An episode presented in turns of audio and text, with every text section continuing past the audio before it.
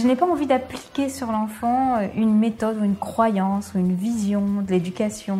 Ce qui m'intéresse, c'est comment nourrir les besoins de l'enfant. Tout le monde remarque que les élèves qui refusent d'apprendre à l'école apprennent plein de choses en dehors de l'école. Pour moi, c'est vraiment une attitude de l'adulte, un regard vis-à-vis de l'enfance qui change. Pour moi, l'école de la vie, c'est l'école des rêves, c'est l'école qui permet de réaliser ses rêves. Bienvenue sur le podcast Innovation en éducation. Je m'appelle Julien Perron, je suis à l'initiative du Festival pour l'école de la vie et du Congrès Innovation en éducation à Paris et à Montpellier. Voilà maintenant plus de 8 ans que je mets beaucoup d'énergie autour de l'éducation, convaincu que tout part de là. À travers ce podcast, vous allez découvrir de nombreux professionnels qui se mobilisent pour accompagner les parents, les enfants et les enseignants. Je vous souhaite un merveilleux voyage sur la route de l'éducation positive. Aujourd'hui, j'ai le plaisir de recevoir Candice Marot. Candice est présidente de l'association AME, Association pour la méditation dans l'enseignement dont l'un des parrains est notre ami Mathieu Ricard. Elle est l'initiatrice du programme PIS, pratique de la présence, l'écoute, l'attention et de la concentration dans l'enseignement. C'est appliqué dans de nombreux établissements scolaires afin de développer l'attention, la bienveillance, le bien-être, l'apprentissage et la citoyenneté dès le plus jeune âge. Je vous souhaite une belle écoute.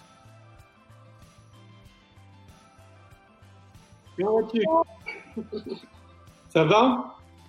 Oui, merci, ça va, merci, ça va bien. Merci de m'avoir invité pour euh, cet échange avec, bah, euh, avec l'école de la vie, c'est super. Avec grand plaisir. Tu, tu fais partie d'ailleurs des conférencières qui a participé au festival et au congrès. Oui, tout à fait. Oui, oui. C'était l'année dernière, le, ben, le, festival qui était euh, un petit peu bouleversé aussi pour, par les gros orages, mais et puis le, congrès effectivement à Montpellier avec euh, plein d'intervenants super passionnants. Donc, euh, et merci pour toutes ces initiatives, euh, tout, tout, ce qui fait progresser l'éducation avec tous ces apports positifs que tu développes et que votre, ton organisation développe. C'est très précieux dans, dans les temps que nous vivons. Bah, je t'en prie. Est-ce que tu peux nous donner d'ailleurs, parce que je crois qu'on n'a jamais trop parlé de, ton impression en fait euh, de vivre en fait le festival pour l'école de la vie ou le congrès. Est-ce que tu peux donner ton, impression euh, sur place? Qu'est-ce que tu penses en fait de ces événements? Euh, moi, ce qui m'a le plus touché, il y a beaucoup de choses que je pourrais dire, mais ce qui m'a le plus touché, c'était l'ambiance très vraiment amicale, familiale, presque comme une grande famille qui, qui se retrouve au sein de ces événements. Et euh, très peu très peu de formalisme par rapport à d'autres formats de conférences ou de congrès où on sent une certaine il y a une ouais voilà il faut avoir une, certaine forme une certaine tenue euh, euh, en même temps, il y avait un échange d'intelligence, mais d'intelligence multiple. Voilà, moi, ce que je retiens. Donc, pas qu'une intelligence cognitive basée sur des, des, connaissances, des choses éprouvées, mais aussi l'intelligence humaine, émotionnelle, euh, sociale, interpersonnelle et euh, des échanges assez spontanés, assez simples avec les autres intervenants ou le public. Ça, j'ai beaucoup aimé cette, formule-là. vous arrivez à bien mettre à l'aise euh, les uns et les autres, en fait, et du coup, on se sent assez, assez naturellement euh, euh inclus, on va dire. Oui, c'est ça, ouais, c'est un peu le, le, sentiment de, se faire, de faire partie d'une grande famille. Quoi. Tout à fait. Ouais. Mm, mm. c'est vrai. Euh, bah, merci, merci pour ça. Je vais te présenter Candice parce que bah, évidemment il y a des gens qui ne te connaissent pas, donc euh, bah, je, te, je, te, laisse te présenter. Oui, ben donc moi je suis, je m'appelle Candice Marot et je suis psychologue, psychothérapeute et ostéopathe également. Et surtout, je suis la, la enfin, dans ce cadre-là, en tout cas, je suis la fondatrice du, du programme PIS, qui est un programme de pratique de la pleine conscience ou de la pleine présence. Il y a différents vocables. Euh, nos amis québécois, ils parlent aussi de présence attentive, que j'aime bien aussi. Euh, donc, un, un, programme de pratique de la pleine présence en milieu scolaire et éducatif. Euh, donc, j'ai pas fait ça toute seule. Je me suis entourée d'autres, d'autres apports, d'autres intervenants, d'autres experts. Euh, certains qui viennent plutôt de la, du MBSR, le programme de réduction par la pleine conscience de John Kabat-Zinn, D'autres, ce sont des professeurs de yoga, pas mal de psychologues et des éducateurs, des personnes du monde de l'éducation. Et euh, donc, ça fait cinq ans qu'il existe ce programme PIS en France. On en est à peu près à 450 établissements scolaires. On va, voir, c'est un protocole qui au début est un protocole de 10 semaines et puis qu'on peut maintenant appliquer toute l'année, qui s'est adapté à différentes, de différentes manières. Et moi, mon histoire avec la, la, méditation, elle a commencé il y a plus de 30 ans en fait, euh, quand j'étais encore à la, enfin, à la fin de l'adolescence. Et euh, je, moi, j'ai envie de dire souvent que la, la méditation m'a sauvé la vie, moi personnellement en tout cas. Euh, à un moment où j'étais assez à vif en fait, et où j'avais eu des, pas mal de blessures affectives. Et euh, heureusement que j'ai rencontré la méditation à ce moment-là. Ça m'a vraiment ouvert un, un, horizon et un espace de connaissance de moi-même. Ça m'a appris à reconnecter avec moi-même, à, à, mieux gérer mes émotions, à moins me laisser emporter par elles. Après, après avoir rencontré la méditation et le yoga assez jeune, finalement, euh, ben, j'ai eu tout un parcours en méditation qui est passé par plein de, retraites. J'ai eu la chance de rencontrer vraiment des, vrais maîtres qu'aujourd'hui on a du mal à approcher, notamment dans le bouddhisme et le bouddhisme tibétain. Et, euh, puis après, je me suis installée en Angleterre, où là est commencé à arriver, la, on va dire, l'aspect laïque de la méditation, de la pratique de la pleine conscience, la mindfulness, et qui a commencé à être enseignée dans les pays plutôt anglo-saxons. Et donc moi, je me suis formée quand j'habitais à Londres, euh, surtout en tant que psychologue et psychothérapeute au début, à la mindfulness avec l'Oxford Mindfulness Center. Et puis après, en devenant maman, j'ai commencé à me réintéresser à ce qui se passait dans, dans l'éducation et à commencer à travailler avec les Anglais au début sur les premiers programmes tests qui ont été faits dans les écoles. Voilà. Puis depuis, ça s'est pas mal, pas mal développé. Super. Et qu'est-ce que ça donne du coup alors dans, les écoles? Alors en fait, il y a une vraie demande du terrain. Donc d'ailleurs, nous, on a commencé par le terrain. Donc je dirais qu'auprès des élèves et des enseignants, la plupart du temps, dans la plupart des cas, il y a vraiment euh, un accueil plutôt, euh, oui, optimiste et ouvert euh, pour ces pratiques. Je crois que les enseignants se rendent très vite compte euh, de l'impact qu'avoir un, un, rituel de retour à l'attention dans la classe peut avoir, que ce soit dans la classe élémentaire ou même en collège ou en secondaire ou en lycée. Euh, donc, la plupart du temps, on verra après, peut-être qu'on parlera, nous, on a, on a, commencé à faire une recherche il y a trois ans justement sur les effets du programme PIS en milieu scolaire. Donc, il y a une recherche avec, euh, on collabore avec un laboratoire de recherche en France et en Belgique. Okay. Donc, il y a des effets scientifiques qui commencent à être démontrés. Mais au dehors de, en dehors de ça, nous, les, tous les retours qu'on a à la fois des enseignants, des parents, des fois, ou des, des enfants, des élèves, euh, ben, sont plutôt des retours positifs. Alors, pas simplement sur le développement de l'attention, la, la, concentration ou sur le, le, mythique retour au calme dans une classe. C'est pas aussi simple que ça, le retour au calme. Voilà. Euh, des fois, c'est assez sportif. D'ailleurs, les, les, les, pratiques de pleine présence, faut pas penser comme dans les médias où voilà, on voit les enfants assis oui. sur le bureau, les yeux fermés, en superposition. Ça a l'air idyllique. En fait, c'est rarement comme ça et j'ai envie de dire tant mieux. En fait, ce qui se passe, c'est que par contre, il y a une euh, les, les, élèves arrivent à connecter plus ou moins à ben, ce qui se passe en, en, eux de manière différente, avec une sorte de cadre qu'on leur donne, de structure qu'on leur donne, et petit à petit de pouvoir apprendre à, à réguler ben, justement tout ce qui est du stress, des émotions, de tout ce qui nous touche et tout ce qui interfère aussi avec les apprentissages ou les relations avec les autres. Et en plus, ils partagent ça avec un groupe classe et avec leurs enseignants. Mmh. Donc très souvent, on voit une, une sorte de, j'ai envie de dire, de, de, de, de mayonnaise ou euh, ouais, d'alchimie qui prend dans la classe qui est, qui est différente que quand il n'y a pas la méditation, quand la, la enfin de, l'avant-expérience de méditation. D'accord. Euh, bon, après, je pourrais m'étendre euh, sur plein de choses. Il y a quand même des obstacles aussi. Il y a quand même, euh, mais les obstacles viennent surtout, j'ai envie de dire, de plutôt de euh, de l'institution et de la crainte qui est encore là autour du mot pleine conscience, méditation, donc, il y a des, effectivement des directeurs d'établissement, des inspecteurs nationaux, des inspecteurs de circonscription ou inspecteurs nationaux. Euh, et puis, plus on remonte dans l'institution, les rectorats, les académies et le ministère, plus la, la, la méfiance est, euh, est, présente et peut-être légitime parce qu'effectivement, il faut voir ce qu'on fait rentrer dans l'école. Ouais. Mais c'est pour ça qu'on essaie, comme nous, en tant qu'association, de travailler aussi euh, en remontant du terrain maintenant vers les institutions pour qu'il y ait vraiment un dialogue, une compréhension de, euh, du sujet, en fait, qui peut apaiser certaines craintes. Est-ce que tu peux peut-être d'ailleurs nous rappeler euh, ce que c'est la méditation? Parce que pour les gens qui nous écoutent et euh, qui nous regardent, on est très loin justement d'un mouvement sectaire ou de quelque chose d'ésotérique. Donc peut-être que tu as une bonne définition alors oui, bon, il y a plein, il y a plein de définitions. La, la, la, la celle qu'on donne aux enfants et aux jeunes et qui, qui vaut pour tout le monde, c'est que c'est, une pratique de la, de la présence. C'est, c'est une façon de retourner à soi, et aux autres aussi, mais avec plus d'attention, d'attention neutre, sans jugement, bienveillante, Donc c'est vraiment un art de l'attention. D'ailleurs, méditer, ça veut dire se relier. Ça veut dire beaucoup de choses, mais en sanskrit, par exemple, ça veut dire se relier, se connecter.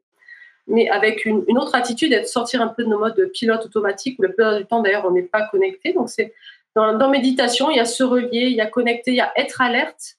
C'est vrai que c'est pas la méditation n'est pas de la relaxation non plus. Donc on est vraiment alerte, on fait attention. Et on apprend à porter attention d'abord à soi, à ses sensations, puis à ses émotions, puis à ses pensées, puis après à tout ce qui fait euh, la vie avec les autres, donc les relations interpersonnelles, les dynamiques interpersonnelles.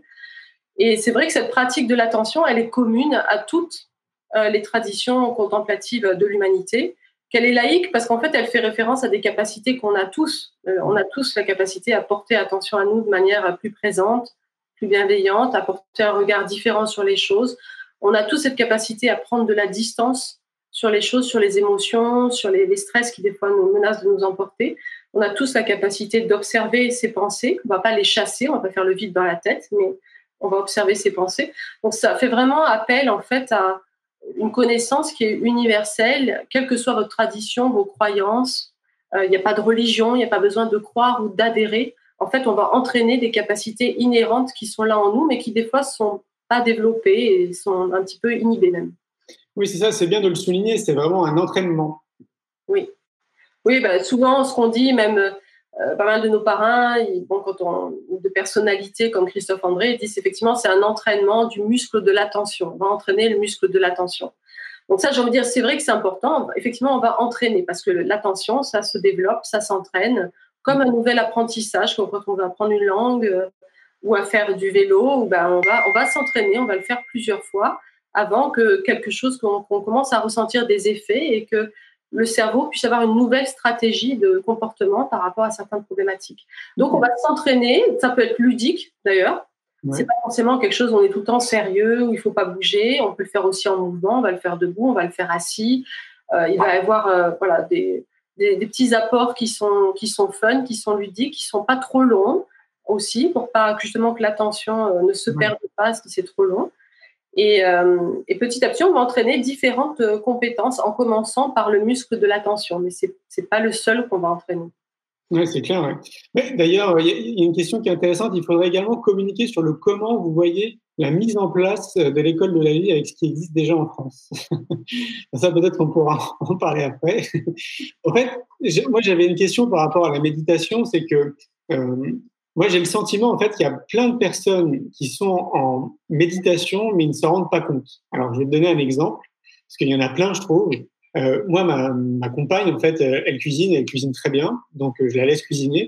Et moi, je m'occupe de la vaisselle, parce que j'aime bien faire la vaisselle. Et je la fais à la main. Et, euh, moi, j'ai vraiment le sentiment, tu vois, et d'ailleurs, je me mets, en fait, en période méditative, quand je fais, quand je fais ma vaisselle. Et on peut très bien être en méditation aussi quand on marche, ou quand on fait du vélo, ou euh, quand on est passionné, euh, je sais pas, d'un sport ou n'importe quoi. À partir du moment où on focalise notre attention, est-ce qu'on serait pas justement un peu en méditation quoi? Oui, alors bon là il y a différentes écoles si tu veux, et puis on pourrait aller, on pourrait aller très loin sur cette question.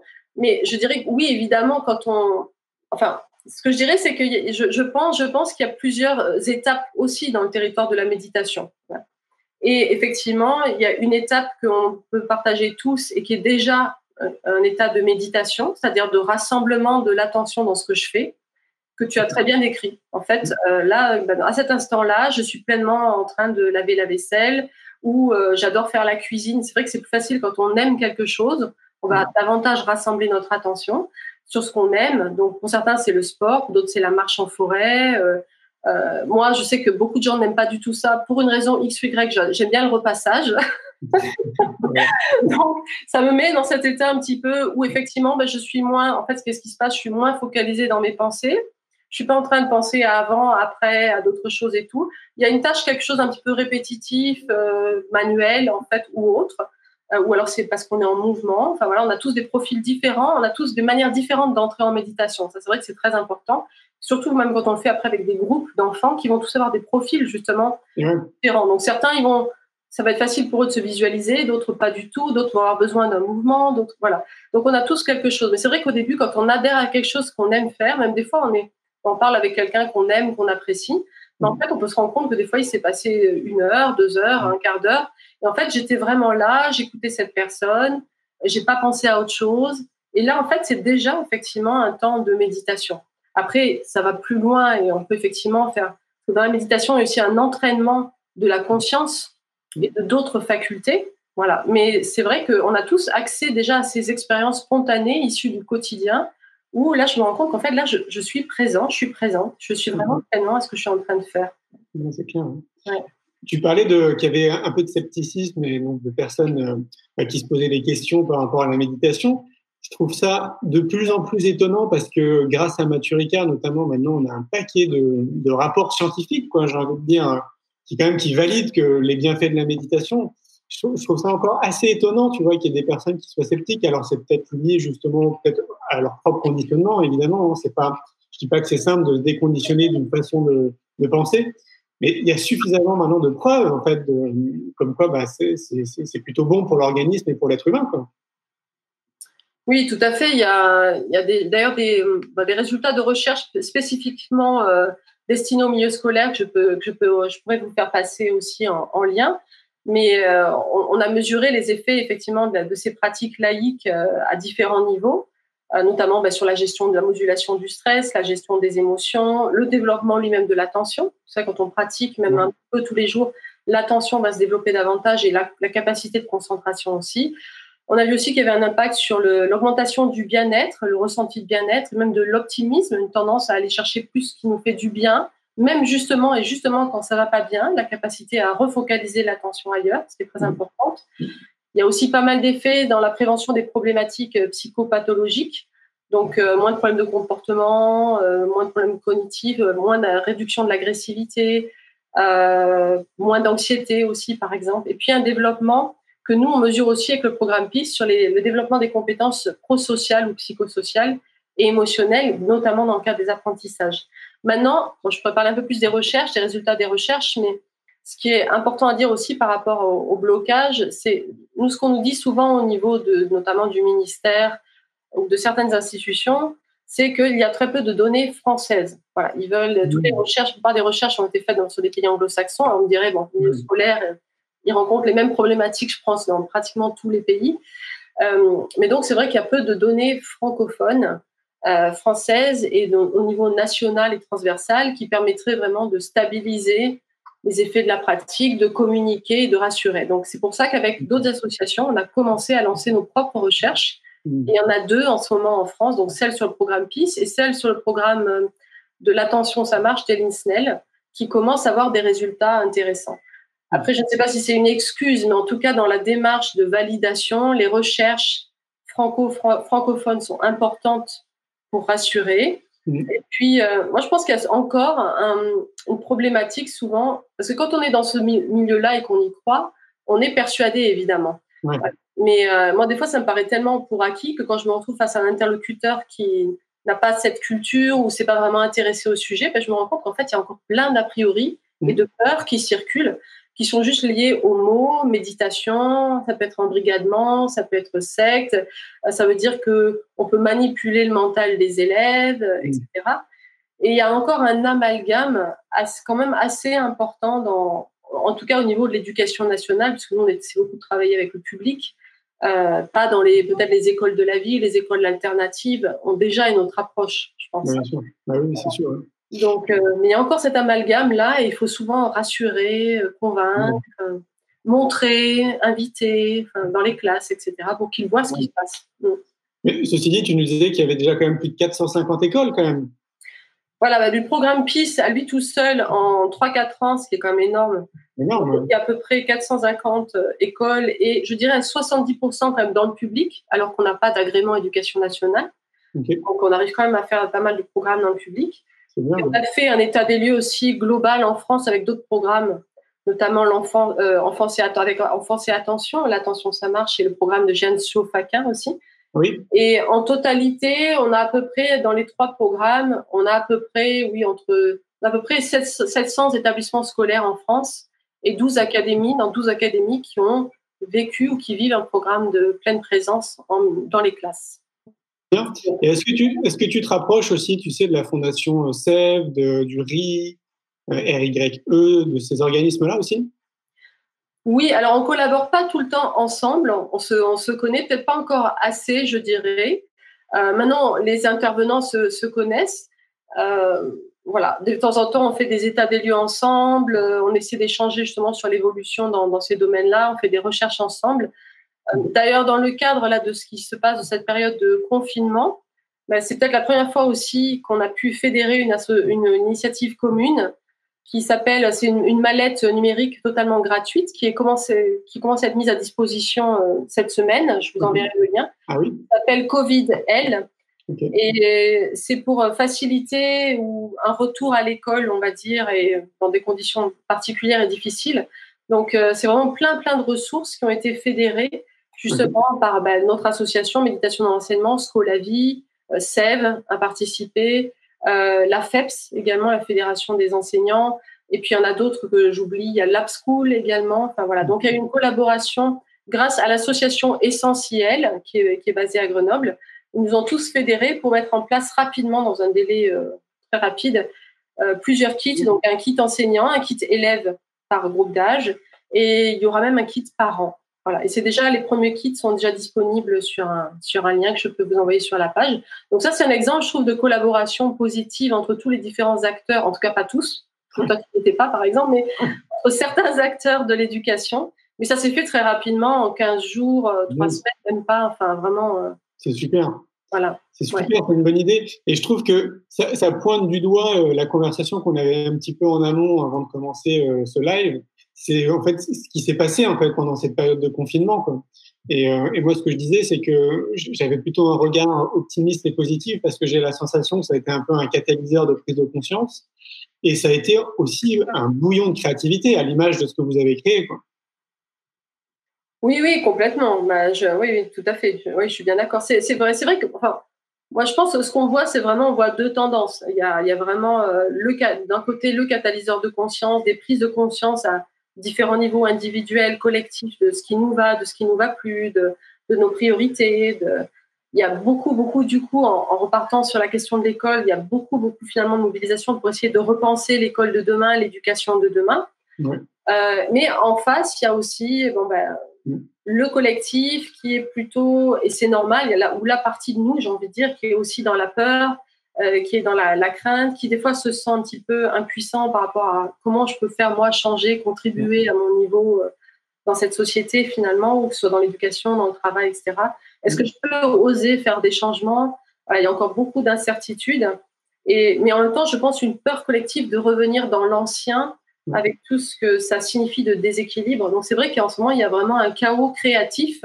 Euh, qu'est-ce qu'il en sortira? Ben, on, va voir. Je pense que ça dépend de, chacun d'entre nous, en fait. Ouais, c'est clair. Et euh, est-ce que tu, tu sais, on entend souvent parler du fait que les pays du Nord ont beaucoup d'avance sur nous, sur le système éducatif. Euh, c'est quoi ton point de vue, toi, par rapport à tout ça? Parce que je sais quand même que tu te balades un petit peu partout, quand même, sur notre planète pour donner des conférences. Mm. quel est ton regard autour de, autour de tout ça? Moi, je me balade beaucoup. Euh, je suis pas tellement allée pour l'instant, en, notamment en Finlande, euh, en Islande ou dans, dans, les pays scandinaves. C'est surtout Finlande et Islande qui mènent le, jeu un petit peu mhm. sur euh, l'éducation nouvelle. Bon, comme beaucoup, j'ai vu le super documentaire dont j'ai oublié le titre. ça me reviendra aussi, mais bon, sur l'éducation de demain qui a été filmé dans les écoles finlandaises.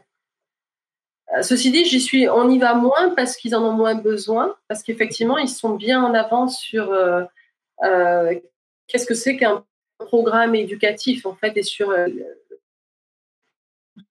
l'équilibre entre le programme académique, les compétences logico-mathématiques, etc., telles qu'on les connaît, et l'acquisition de capacités qui vont nous servir toute notre vie, donc un apprentissage à l'école de la vie. Donc c'est vrai que dans les écoles finlandaises notamment, moi je trouve ça génial. Ils, développent aussi, il y a des cours sur l'empathie, il y a des cours sur l'intelligence émotionnelle, et tout ça, ça fait d'ailleurs partie du territoire de la, pleine présence. Hein. ça développe aussi ces intelligences-là.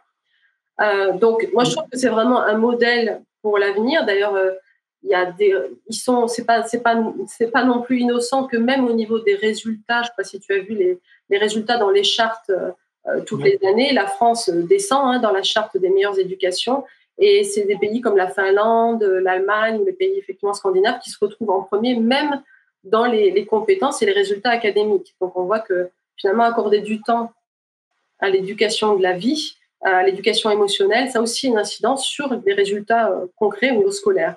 Ils commencent l'école plus, plus tard que nous, vers 7 ans, ce qui est logique aussi au niveau du développement du cerveau, parce qu'en fait, jusque-là, certaines fonctions cognitives ne sont pas développées et ça ne nous permet pas de faire des abstractions, par exemple, de conceptualiser, etc. Donc, en fait, ils commencent l'école à un moment où le cerveau est plus mûr et du coup, les apprentissages rentrent beaucoup plus vite, ils rattrapent tout, ils n'ont pas de retard par rapport aux, aux pays qui commencent à maintenant deux ans et demi, trois ans. Enfin, c'est un petit peu ce qui laisse à, songe, à songeur, j'ai envie de dire. Après, moi, ce que j'ai vu qui m'a surpris, par exemple, c'est euh, au Québec, au Canada, parce qu'on a l'impression, enfin moi j'ai l'impression en allant au Canada que c'est le pays aussi euh, magique où ils étaient euh, vraiment en avance sur tout ça, c'était super accepté, super diffusé. Euh, je sais que Catherine Guéguen aussi, qui est venue au, Québec l'année dernière en conférence, pensait la même chose. Elle disait en France, on a l'impression que le Canada, c'est l'Eldorado. En fait, pas du tout. voilà. Et pas du tout. Alors, c'est très avancé au niveau universitaire. Ils enseignent ces pratiques euh, psychosociales, l'intelligence socio-émotionnelle, la pleine conscience au niveau des universités, au niveau des recherches, au niveau de la médecine, par exemple.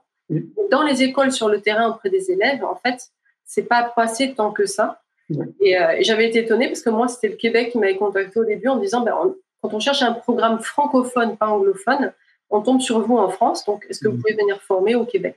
Donc, euh, c'est là qu'on voit bah, qu'il y a encore beaucoup de territoires à ouvrir finalement. C'est bien. C'est bien. Puis comme je le dis souvent aussi, euh, on peut pas faire un copier-coller, c'est-à-dire qu'on peut aller s'inspirer de ce qui se fait ailleurs, mais il faut prendre aussi en considération la culture du pays dans lequel on se trouve et tout ce que ça englobe. Donc, euh, il y a des sources d'inspiration. Après, peut-être à nous d'essayer de, les amener comme on peut au sein de notre propre culture.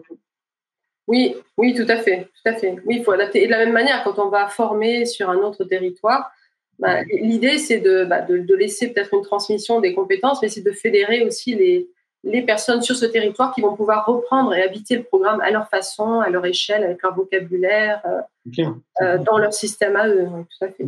D'où la nécessité de, comme tu le dis, en fait, de se fédérer. C'est-à-dire que moi, quand j'entends fédérer, je pense en fait à, à, des événements, tu sais, comme nous, on peut les organiser.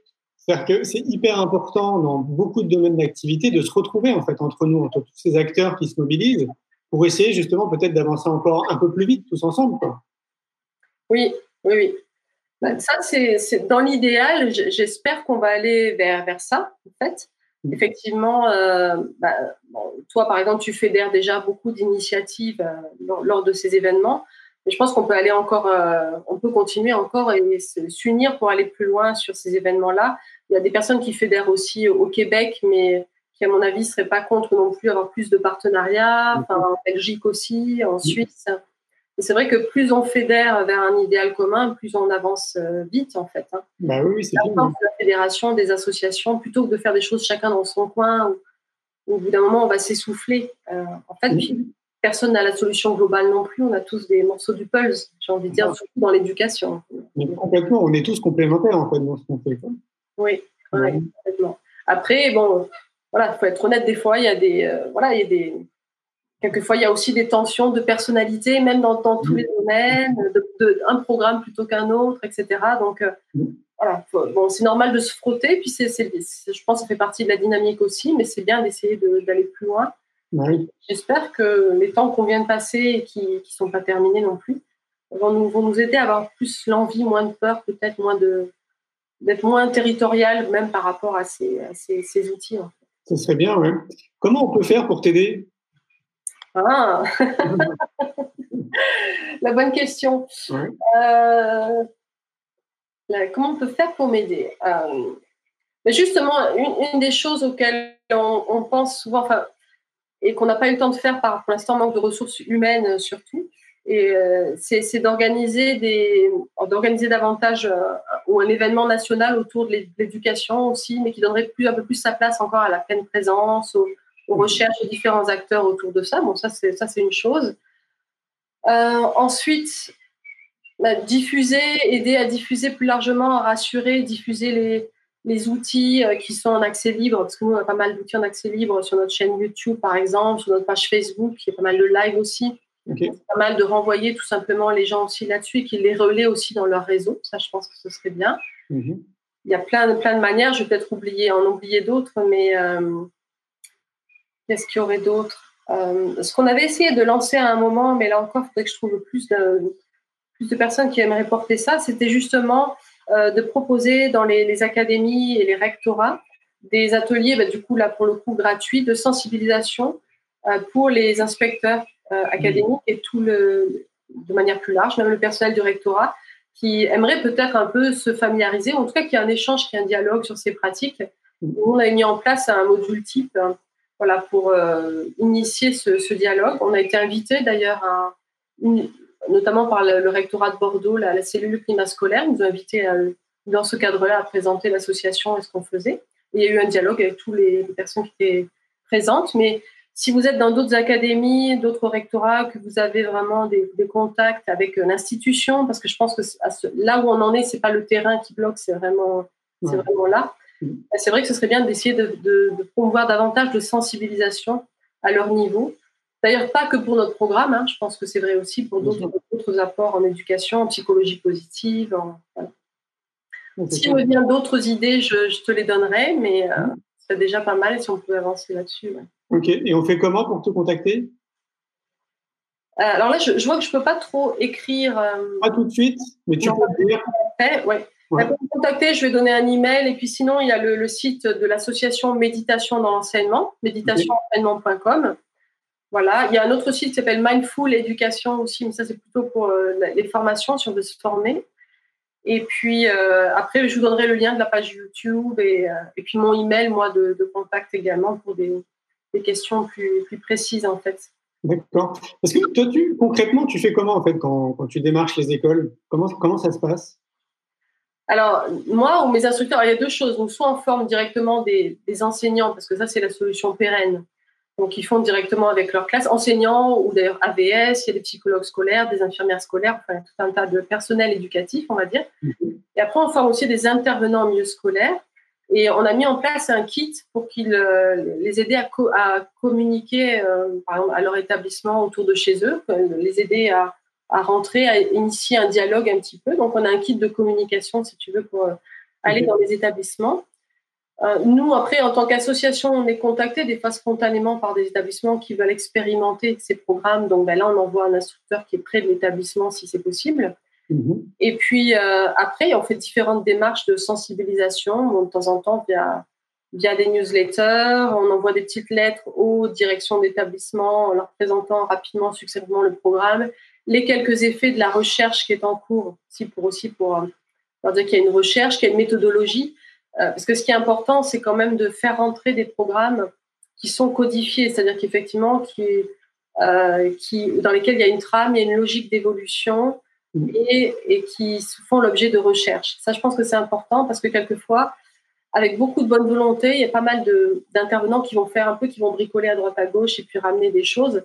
Alors c'est chouette parce que ça part d'une bonne intention, mais mmh. ça participe à cette méfiance euh, qu'après le milieu éducatif peut avoir parce qu'ils ont l'impression que c'est toujours la même chose, que c'est un peu, il y a des apports différents, ça n'a pas vraiment été recherché. Donc je pense que c'est important de parler des programmes codifiés. Il y en a quelques-uns quand même, il n'y en a pas énormément, mais il y en a quelques-uns. Euh, donc, euh, nous, on fait ces présentations-là. La plupart du temps, bon, après, je fais partie aussi d'autres associations qui communiquent à différents niveaux. Notamment, on, a été labellisé Zèbre. Donc, on fait partie de l'association nationale qui s'appelle Bleu, Blanc, Zèbre. Ouais. Donc, des initiatives citoyennes. Un beau réseau. Ouais, ouais, et puis ils sont vraiment super. Et je pense que d'ailleurs, dans pas longtemps, il y aura une capsule où je présente l'association et puis tout, tout ce qu'on fait au niveau de ce, réseau-là aussi. Mhm. Donc, et puis, ils ont un bon réseau aussi institutionnel. Donc, voilà, il y a des, quand même des mm. relations qui se font aussi dans, dans ce cadre-là. Et on fait partie aussi d'un collectif qui est euh, un collectif international qui a été commencé au Royaume-Uni au départ. C'est un think tank, en fait, qui s'appelle Initiative Mindfulness France et qui est donc un think tank d'experts de la pleine conscience dans l'éducation, la santé, le travail et la justice.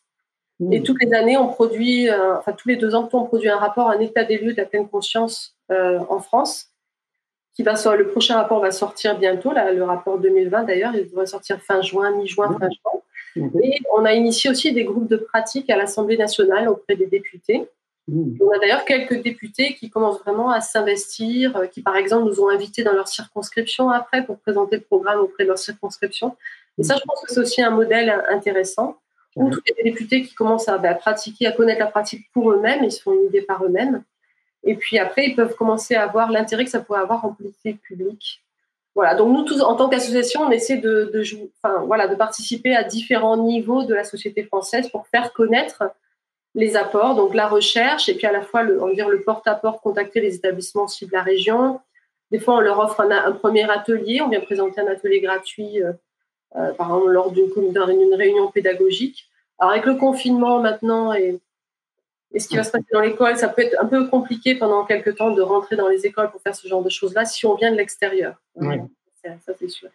Mais c'est plutôt, euh, c'est que des bonnes nouvelles ce que tu es en train de me dire, parce que j'imagine qu'il y a quand même un paquet de personnes qui n'est pas au courant, tu vois, ne serait-ce que bah, de, tout ce qui se passe euh, de manière un peu extérieure et autour de l'éducation dont, toi tu fais partie. Et moi, je trouve ça très rassurant que tu puisses avoir accès justement à ces institutions, tu vois, que tu puisses les rencontrer, dialoguer avec elles, échanger. Alors évidemment, oui, il y en a, comme tu le disais, qui sont peut-être pas encore très ouverts, mais il y en a d'autres où je me dis, bah, finalement, tu sèmes des graines, tu vois, et c'est comme ça que les choses avancent. Et ça, à mon sens, c'est pas assez médiatisé, tu vois, on n'en entend pas parler, en fait. On ne sait pas euh, comment les choses avancent au sein de l'éducation nationale, comment les choses avancent autour de l'éducation nationale. Il y a un manque vraiment de médiatisation. Tout à fait. Bah, D'ailleurs, si, tu as, si tu as des idées, des initiatives à ce niveau-là, oui, des, idées, j'ai de... on est preneur parce qu'effectivement, bah, on, communique tous un peu dans nos, comme on peut et à travers nos réseaux, mais ce sont souvent des réseaux qui sont déjà un peu convaincus ou qui travaillent là-dedans. Donc effectivement, et c'est vrai comme tu dis, moi je suis souvent surprise dans les médias. Souvent, je vois sortir des articles sur euh, la méditation à l'école est arrivée, mais c'est toujours des références à d'autres pays. De, temps en temps, on, de temps en temps, on écrit, on dit, mais en fait, ça se fait aussi en France. Et regardez, on a tant d'établissements scolaires en France, on a, on a ces programmes-là aussi en France. C'est pas que au Canada, aux États-Unis, en Angleterre ou en Finlande. Ou... c'est vrai, comme tu as dit, souvent, je me dis, mais enfin, on dirait que en tout cas, les médias ne savent pas à quel niveau ça se fait déjà en France. Et, et on n'est pas, OK, on est un pays peut-être réputé craintif, qui a besoin de vérifier, de valider avant d'installer, etc. Mais il y a quand même beaucoup plus de mouvements et de foisonnement et d'initiatives que ce qu'on pense. Donc, c'est bien effectivement de réfléchir à une communication plus globale autour de ces sujets-là, j'avoue. Oui, et puis en plus, euh, pour certains, ça fait peut-être 30 ans, 40 ans ou 50 ans qui, euh, tu vois, qu'ils exercent leur activité sur notre territoire. Quoi. Bah, nous, de notre côté, on essaye comme on peut avec le Festival pour l'école de la vie, parce que bon, c'est tout de même entre 10 et 15 000 personnes, tu vois, qui viennent tous les ans et qui viennent des quatre coins de la France, puis aussi d'autres pays. Donc, c'est notre façon à nous de médiatiser un peu bah, ce champ que représente l'éducation. Mais je dis à chaque fois, c'est pas suffisant, tu vois, c'est 15 000 personnes sur 80 millions de personnes en France, donc c'est, euh, peanuts, mais on sème quand même 15 000 graines, donc je me dis que c'est, c'est quand même positif. Et puis on sait que de toute façon, après, il se passe beaucoup de choses. Le congrès innovation et éducation, c'est pareil. Moi, je pense que, en fait, ce qu'il faudrait qu'on crée, c'est une chaîne de télévision, tu vois. C'est euh, une chaîne de télé. Alors, il y en a déjà, hein, je pense, qui traite le sujet, mais je pense qu'il faudrait vraiment une chaîne qui soit dédiée à ça, hein, une chaîne qui soit dédiée à l'information positive. Alors, il paraît qu'il y a déjà eu des tests en arrière et que ça n'a pas fonctionné.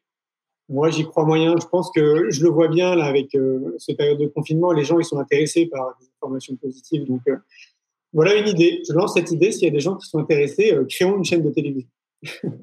bah, écoute, en tout cas, moi, ça m'intéresse, c'est sûr.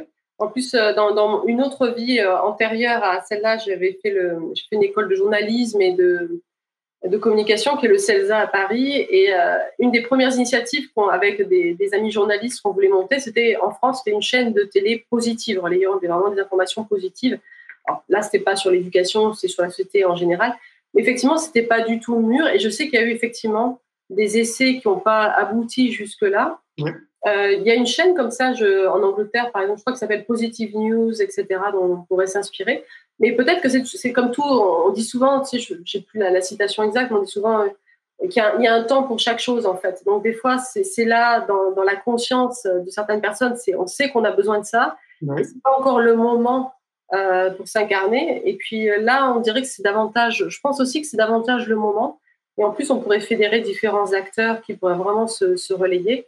Je sais qu'il y a des podcasts qui se mettent en route aussi sur ces sujets, etc. Mais une chaîne, le pouvoir de l'image est quand même important. Tu l'as vu avec aussi ton, tes films, le, euh, le pouvoir du visuel, que ce soit un documentaire, un film, euh, des séries télé, etc. C'est vrai que c'est vrai que ce serait un bon, un bon média de diffusion et je pense qu'on pourrait être plusieurs acteurs, à mon avis, à collaborer à, ce genre de projet. Donc, à, suivre. je pense. Puis en termes de contenu, on a de quoi alimenter pendant des années et des années. C'est pas ce qui manque, quoi. Non, oui, oui, tout à fait. tout à fait. Et c'est vrai que ce serait inspirant de pouvoir dire, mais voilà, moi je vais regarder ça, parce que là je sais ce qui se passe, je sais comment ça progresse, je peux prendre conscience de toutes les initiatives. Je peux aussi voir aussi dans quelle initiative moi j'ai envie de m'inscrire, que ce soit en tant qu'éducateur, enseignant ou autre, ou dans mon, travail. Parce que nous aussi, on a pas mal des fois de personnes qui nous écrivent en disant mais j'aimerais m'impliquer, mais comment, parfois je commence, comment je fais, ah voilà, comment je peux contribuer euh, et, se former à, passer un programme avec les élèves, ça se fait pas non plus en, trois jours, donc il faut un peu quand même intégrer tout ça. Euh, et, mais des fois, il y a d'autres initiatives dans lesquelles ils pourraient s'inscrire qui, sont dans la même lignée. je pense que c'est ah super. C'est clair, Tu, reçois, régulièrement des mails, il y a souvent des, enseignants qui te contactent ou euh, des corps institutionnels où euh, ça nécessite quand même une vraie démarche active de, ta part? C'est, sont il, y a, les deux mouvements en fait. Au départ, de toute façon, les deux premières années, ça a été une démarche active de notre part. C'est nous qui sommes allés taper à la porte des écoles, des écoles et tout ça, ça c'est sûr. Mm. Et à chaque échelon, c'est-à-dire à chaque fois qu'on commence à parler à un autre échelon de l'éducation nationale, parce qu'il y, a plein de services hein, différents, même des fois au sein d'un rectorat, ils ne s'y retrouvent pas tout le temps eux-mêmes. Donc, pour nous aussi, ce n'était pas évident au départ de se repérer. Euh, mais donc, il y, a il y, a toujours, je dirais, une part de. Chaque fois qu'on veut franchir une étape, il y a une part comme de où il faut y aller. Mm. Pas que ça vient tout seul. Mais par contre, à chaque fois qu'une porte s'est ouverte, moi, j'ai été surprise du, du niveau de retour qu'on a eu euh, même quand j'ai commencé l'association il y a en 2015-2016, je pensais pas, je pensais que ça allait ramer, hein, franchement. Je Je pensais pas du tout qu'on aurait ce déploiement-là. Mhm. Et en fait, ça s'est fait tellement vite, si on considère euh, les circonstances, que ça m'a toujours étonné. Et je pense qu'il y a une vague quand même d'ouverture qui nous porte collectivement euh, pour incarner d'autres pratiques éducatives, malgré les obstacles, malgré les découragements, les phases où on se dit ça sert à rien, ça changera pas, etc il y a comme quelque chose qui avance. Et du coup, nous, on reçoit, comme on, voit, on le voit aussi dans les mails qu'on reçoit, à chaque fois qu'on ouvre une porte, il y a énormément de retours, il y a beaucoup de contacts spontanés. Des mmh. fois, je sais même pas, on ne sait même pas comment tout traiter. On n'est pas assez à l'association aussi pour répondre vite à tout le monde. Mmh. Ça aussi, ce sont des, choses très concrètes, mais c'est la réalité. Mmh. Et euh, voilà, et que ce soit de la part d'enseignants, de parents, euh, euh, des fois d'institutions, de, certaines cellules en innovation scolaire, par exemple, euh, voilà, qui nous contactent pour voir ce qu'on peut faire avec eux. Enfin, donc, donc, il y a des choses qui se passent quand même. Il, y a, il, y a, beaucoup de retours. mais il faut quand même continuer à investir de l'énergie. Moi, je dirais que ce n'est pas gagné. Bien sûr. C'est pas gagné. Bah non, c'est sûr. Mais c'est, et tant mieux, j'ai envie de dire, parce que sinon, tu, tu t'ennuierais. c'est facile. mais c'est vrai que tu sais, moi, je, me rappelle, c'est en 2003 où j'ai créé mon activité. Et à l'époque, euh, quand j'ai créé mon activité, j'ai créé un réseau qui regroupe, tu sais, des agences de voyage et des hébergements et, donc, qui sont orientés sur du bien-être et de l'éco-responsabilité. Et donc, du coup, euh, j'ai créé le marché du tourisme éco-responsable à l'époque, sans le savoir. Et donc, moi, je mettais en avant des séjours bien-être et éco-responsable dans le cadre où il y avait euh, de la méditation, on était en pleine nature, on allait prendre des cours de cuisine et tout, etc. Et à l'époque, je peux te dire que moi, j'allais voir le monde de l'entreprise parce que pour moi, c'était là où il y avait de l'argent. Et les gens pensaient quand même que j'étais une secte, hein, juste parce que je parlais de, du mot bien-être. Évidemment, je ne te parle pas du mot méditation ou du mot yoga qui était réservé à des hippies. Et donc, on voit bien maintenant quand même, tu vois, que ces mots-là, euh, méditation, yoga, euh, sophrologie, hypnose, tout ça, ça s'est démocratisé. Il y a même des applis pour apprendre la méditation. Et donc, je me dis que quand même, ça avance, tu vois. Donc, euh, pour moi, c'est vraiment bon signe par rapport à ton activité, je pense que ça va continuer à se développer dans les années à venir. Oui, oui, oui, oui, je te remercie, c'est vrai. Euh, de toute façon, souvent quand on, quand on est dans un domaine où on, innove, toi tu es assez innovateur aussi et tu, lances des choses des fois peut-être avant, euh, légèrement avant leur temps. En même temps, ça ouvre les portes, puis en même temps, bah, voilà. C'est comme ça. Ça passe aussi au retour. Euh, on a chacun des rôles différents. Il y en a que derrière qui construiront, qui consolideront, effectivement. Aussi, l'association, on a, on a ouvert un, vaste champ qui n'était pas, pas trop fédéré en termes de communauté, en tout cas en France. Alors évidemment, ben, on se prend aussi tous les retours. Euh, oui, vous avez le mot méditation, euh, etc. AME, machin, c'est relié à l'âme, c'est spirituel. Mm. Plein de retours aussi parce qu'un de nos parrains, c'est Mathieu Ricard, qui, bon, ok, est un moine bouddhiste, mais en fait qui est très euh, laïque dans son discours. Oui. Euh, c'est lui qui a fait avancer énormément toutes les recherches sur la pleine conscience, euh, qui passe d'ailleurs sous les électrodes tout le temps, il en a marre, etc. Pour qu'on enfin, genre... scientifique quand même, faut le dire. Quoi. C'est ça. Il, et puis, il avait une démarche, une démarche scientifique très rigoureuse et tout. Et j'ai encore des, personnes ou des chefs, bon, voilà, des personnes de l'éducation, soit qui me disent il y a le Dalai Lama sur votre site. Déjà, je dis c'est pas le Dalai Lama, d'une part. Bon, voilà. Donc, mais dès qu'on voit quelqu'un en robe, bon, donc voilà. Donc, on se prend un petit peu tous ces revers. Euh, mais comme tu dis, je pense qu'on est encouragé quand même à, continuer parce que c'est vrai que si on regarde l'évolution des choses, le yoga, maintenant, bah, tu parlais de la RAI tout à l'heure. Oui. C'est l'association. Euh, après 20 ans, ils ont eu 20 ans comme ils ont eu obtenu l'agrément éducation nationale. Mmh. Ils peuvent intervenir maintenant dans, dans, les écoles et former dans les écoles, donc ça c'est chouette. Et puis la, prochaine vague, c'est peut-être le, gros mot méditation, qui a pleine présence après le yoga, le bien-être. Euh, ouais. Alors après, il y a l'autre tendance, on nous dit, euh, oui, ça devient trop divulgué, du coup, le bien-être, qualité de vie au travail, euh, c'est un phénomène de mode. Bon, voilà, il y aura toujours plein de discussions autour de ça, mais. je suis d'accord avec toi sur le fait que, oui, on peut entendre que c'est un phénomène de mode, mais en même temps, je te dis, moi, je te rappelle 2003, donc il y a 17 ans quand même qui sont écoulés. il y a 10 ans en arrière, je l'entendais beaucoup, ça. Oui, vous surfez sur un phénomène de mode et tout, etc. Je l'entends un petit peu moins. Ce que je constate de mon côté, c'est qu'il y a énormément maintenant de salons, tu sais, du bien-être, de médecine douce, de développement personnel, des festivals de yoga, des festivals de méditation, etc. franchement, le, le bond de géant qu'on a fait en 17 ans est vraiment considérable. Il y, a, quasiment un salon dans tous les départements en France, alors qu'à l'époque, il y avait peut-être juste Marjolaine et puis le salon Zen à Paris. Quoi, donc, euh, en 17 ans, je trouve que ça, s'est vraiment propagé de manière euh, exponentielle.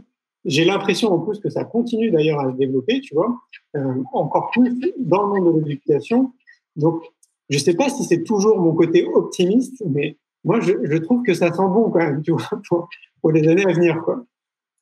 Oui, oui, oui. Bah, de toute façon, c'est bien, il faut, il faut des optimistes. Donc, c'est super que, que tu aies ce profil-là, entre autres, entre. Et puis, c'est comme ça aussi qu'on construit le monde de demain. Alors, moi, des fois, je me dis effectivement, comme tu disais, on est des semeurs. Enfin, moi, je me vois comme effectivement, on sème des graines et, tous les, dans l'association, c'est tous des semeurs de graines.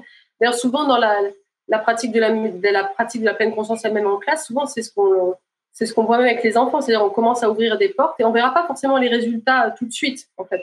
Mm. Des fois, on les voit au bout d'un certain temps, des fois, pour certains, ça, la graine prendra peut-être dans dix ans dans leur vie, ils diront, mais j'avais fait ça un jour à l'école, etc. Bon, voilà, donc on ne sait pas, on fait pas ça pour les résultats, mais effectivement, on fait ça parce qu'on a une vision, qu'on est porté par quelque chose et que ça correspond, ces compétences correspondent à quelque chose, de une recherche que toute l'humanité partage. En fait, on, sait qu'on a tous une recherche de bonheur, par exemple, on cherche tous à aller mieux. Donc, euh, la recherche vers le bien-être, elle, est là, elle est présente et, et c'est pas juste comme un phénomène de mode pour compenser une société qui est très toxique par ailleurs, ça c'est sûr. A des modes de fonctionnement très toxiques, mais ça fait aussi partie de notre humanité, de notre développement. Donc, euh, je suis aussi réaliste et optimiste aussi sur, les possibilités. Réaliste parce que je me dis, je ne voudrais peut-être pas éclore tout ce que j'aurais aimé voir éclore, mais c'est pas grave. Voilà. Donc, c'est pas grave. Est-ce que tu penses qu'on peut recommander la méditation à tout le monde? Euh, Tu parles à tout le monde adulte euh, ou tout le monde euh, ouais. global ouais. Moi, je, je, pense qu'il n'y a, a, pas de contre-indication à la méditation dans le sens où euh, ça, on va tous y progresser et rentrer là où on, là où on en est en fait. Voilà. Donc, euh, d'une certaine manière, la méditation, commencer la méditation, ça va être une mise à jour de nos priorités, de notre état mental, de notre état physiologique même, etc. En contact de nos sensations, de nos ressentis, de plein de choses. Donc, et, ça, on est tous, je pense, appelés à, le faire à certains moments dans nos vies, et puis un jour, peut-être même tout le temps, que ça devienne comme une hygiène de vie, une hygiène mentale. Maintenant, je dirais que euh, c'est peut-être pas peut-être pas la bonne entrée pour tous à certains moments. Moi, je sais qu'il y a des profils de, de personnes qui euh, ont vraiment du mal.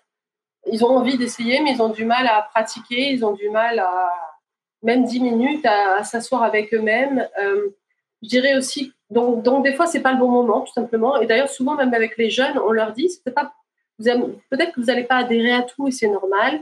Peut-être qu'il y a des choses qui vont vous parler tout de suite, d'autres non, d'autres peut-être plus tard, et c'est normal aussi. Donc voilà, donc je dirais qu'on peut conseiller à tous dans le sens où il n'y a pas de contre-indication, mais il y a quand même des, un cadre et une vigilance à avoir, qui est aussi bah, avec qui on va commencer et comment on va apprendre à méditer, parce que ça, ça va aussi compter quand même.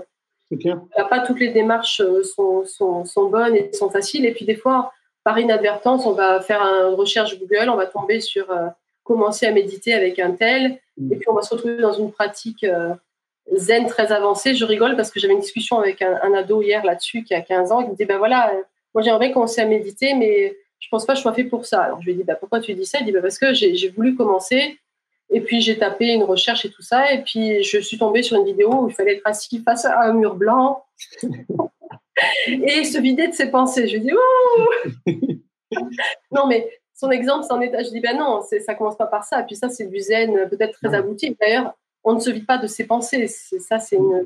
On va mettre à distance ses pensées, éventuellement, on va les observer. Donc voilà, aujourd'hui, il y a tellement justement d'apports, tellement de supports, tellement de propositions que des fois, ça peut être dur de s'y retrouver. On peut faire des expériences pas tout à fait heureuses, et du coup avoir un a priori. Et puis le deuxième cas, euh, deuxième cadre que je mettrais moi, c'est c'est pas facile à repérer, mais si on est un peu fragile psychologiquement ou qu'il y a une pathologie euh, psychologique euh, assez importante, avant la méditation, je passerai plus par une thérapie verbale et par d'autres étapes avant de se mettre à pratiquer, surtout si on est tout seul chez soi avec son app parce que ça peut accentuer aussi euh, un malaise dans un premier temps. Et si on n'est pas bien encadré, voilà, ça peut être une expérience pas tout à fait positive non plus. Ouais, c'est vrai, oui. Je ne sais pas si tu nous l'as dit, euh, donc il y a 450 écoles, mais c'est quelle tranche d'âge? Ah, De 5 à 17 ans. 5 à 17 On commence avec les grandes sections. On a essayé avec les petites, moyennes sections, mais on ne peut pas dire que c'est une pratique d'attention. Ouais. Euh, par contre, avec les grandes sections, on commence à faire des choses, c'est plus court et plus concis, euh, les, les, rituels d'attention, mais on arrive à faire des choses sympathiques. Et, euh, et puis ils développent en même temps, ça les fait développer la proprioception, euh, la conscience corporelle. dans toutes les séances de méditation aussi, comme on passe le fil rouge, c'est le corps, donc il y a beaucoup de choses qui sont basées sur le corps. Ça permet aussi une alphabétisation des différentes parties du corps qui est intéressante aussi pour les, les petits. Donc nous, on commence à 5 ans, et puis on a adapté par tranche d'âge. Il y a des pratiques pour les 5-7 ans, par exemple ou 6 ans. Après, il y a 7, 8, 9. Après, il y a 10, 11, 12. Et puis après, il y a le reste du collège et le lycée. Donc, on a, on a adapté à chaque fois le vocabulaire et les pratiques. La trame est la même, mais on a adapté les pratiques en fonction des groupes d'âge. Et ça commence à se faire dans l'enseignement supérieur aussi, hein, dans des universités, des écoles de commerce aussi, etc. Bah oui, c'est clair. Ouais. Est-ce que tu sais si, enfin, moi, je, personnellement, je pense avoir la réponse, mais est-ce que ça les aide euh, pour gérer leur stress? Ah oui, oui, oui. Alors ça, c'est la première chose qui est unanime, euh, même au bout de cinq semaines de, pratique, à peu près, euh, trois, quatre, cinq semaines, on commence à avoir un petit peu les premiers effets, enfin, ils commencent à ressentir les effets. Et la première chose, c'est euh, ça, ça, m'aide à gérer mon stress. Je sais, des fois, c'est très simple pour eux, mais d'ailleurs, pour les enfants, c'est plus simple que pour les adultes. Hein. il y a moins de filtres. ils adhèrent beaucoup plus vite à la pratique. Ils savent s'en resservir, même en situation en dehors de l'école. Mmh. Donc très, ça va très vite pour eux. Ils me disent ah ben moi l'autre fois j'étais stressée, ben, j'ai fait mes trois respirations, des fois des choses aussi simples. Alors on a une balle, une balle un peu magique extensible qui aide à respirer et à se focaliser sur un support visuel qui est très agréable en plus. Donc mhm. soit ils prennent leur balle, ils ont fait leurs trois respirations. S'ils n'ont pas de balle à la maison, ils ont leur balle imaginaire. Rien que ça, des fois ils disent que ça, ça les aide. Puis après il y a plein de petites pratiques qu'on leur donne aussi qu'ils peuvent refaire en dehors de, de, la classe quand ils sont tout seuls chez eux. Mhm. Et le premier effet qui est le premier impact, c'est vraiment la, la régulation du stress, la gestion du stress et du coup des émotions aussi, parce que dans le stress, il y a souvent des émotions. Euh, donc, il y a même des enfants qui nous disent bah, Moi, la, dernière fois, bah, un tel, il m'a énervé, etc. Mais au lieu de répondre, bah, je me suis mis dans mon coin et puis j'ai mm. fait la pratique qu'on avait fait en classe, ça m'a fait du bien. Et du coup, après, j'ai pu aller parler normalement à, à ma camarade. Mm.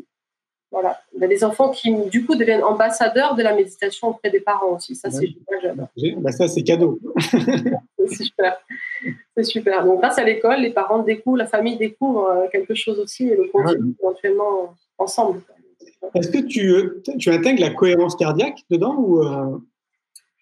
Alors, on a différents apports. Euh, la cohérence cardiaque, on ne l'a pas intégrée dans le programme dit de pleine conscience, mais ceci dit, on a des exercices respiratoires qui sont les mêmes que la cohérence cardiaque. Par exemple, le rythme 5-1, 5-1, c'est quelque chose qu'on va faire avec la balle, par exemple. Ouais, voilà. apaisant pour le cœur. Mm. Euh, donc souvent, on donne des ressources supplémentaires après, plutôt que de nous les recréer, et on renvoie vers des liens de choses qu'on peut trouver sur la cohérence cardiaque. D'accord. Est-ce que tu as un dernier message peut-être à, à, nous dire? Là, j'ai envie de dire spontanément, j'ai envie de dire euh, de faire confiance à, à, ses enfants et à son enfant intérieur voilà, pour nous guider sur le, chemin, que ce soit de la pratique, de l'attention. Euh, très souvent, c'est plus simple que ce qu'on pense. on n'a pas besoin de devenir un grand méditant. C'est chouette si, vous tombez amoureux de la méditation et que vous allez beaucoup plus loin, parce que vous allez découvrir plein de choses sur votre esprit et sur votre fonctionnement. Mais même, euh, même sans ça, euh, on peut se faire du bien de manière très simple, vraiment à la maison, à l'école. Euh, je dirais à tous les parents, euh, intégrer, là, en plus, on a eu plus le temps, puis même, même quand on va reprendre, intégrer des petits moments, trois minutes de retour à l'attention ensemble, comme un petit rituel euh, familial avant de manger, par exemple, ou avant d'aller se, se, dire au revoir, euh, de dormir. Euh, que ce soit même avec des ados, trois minutes pour se poser, respirer, peut-être échanger un mot-clé sur ses sensations, la sensation de la journée, l'émotion de la journée. Et on n'a pas besoin de répondre, c'est pas une thérapie, on n'a pas besoin d'expliquer. On a juste besoin de créer un petit peu un cercle d'accueil et d'écoute, et c'est déjà une pratique. Donc déjà, si on pouvait instaurer ça dans, dans nos classes, dans nos familles, dans, dans notre entreprise, ces 3-4 minutes d'attention, je trouve, ensemble, je trouve que c'est très fort. C'est très fort. Eh ben, écoute, je, je, nous le souhaite à tous et à toutes. Merci beaucoup, Candice, pour cet échange. C'était euh, très sympa. Merci à toi, Julien, et à toutes ceux, celles là qui se sont, se sont connectés. Merci beaucoup. À bientôt, Candice. Merci, à bientôt. À ciao.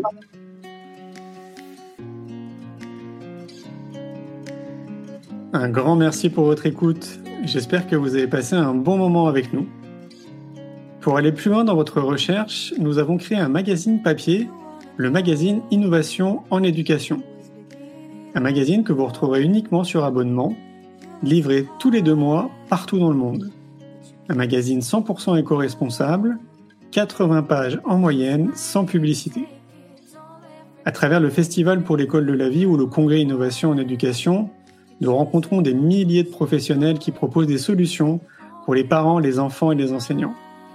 Ce magazine se veut être un pont avec le podcast, nos événements et les films que j'ai réalisés.